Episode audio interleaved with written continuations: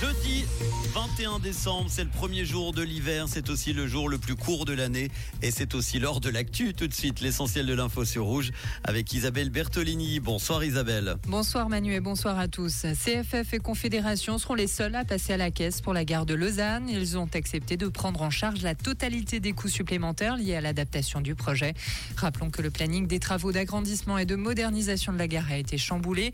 La fin du chantier a été repoussée à 2037. Conséquence, le projet doit coûter quelques 250 millions de francs supplémentaires. Le gouvernement vaudois veut injecter davantage de sous dans le campus santé. Il vient de demander trois crédits additionnels au Grand Conseil pour un montant total de plus de 20 millions de francs. Le but, renforcer la durabilité du futur site encore en construction à Chavannes-Près-Renan. Le Conseil national a adopté une révision de la loi sur l'énergie, débat durant lequel la droite dure a échoué à réautoriser la construction de nouvelles centrales nucléaires. Les députés ont refusé d'inclure cette possibilité par 101 voix contre 90.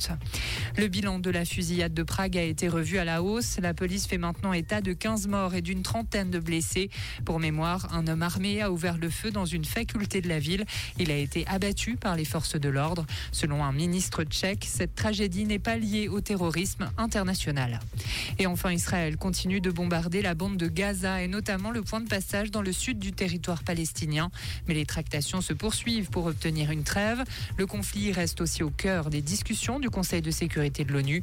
Une résolution destinée à accélérer l'acheminement d'aide humanitaire doit être votée cette semaine. Elle a déjà essuyé plusieurs reports. Merci Isabelle, bonne soirée à toi. Retour de l'info demain matin dès 6h30 avec Tom sur Rouge. Comprendre ce qui se passe en Suisse romande et dans le monde, c'est aussi sur Rouge.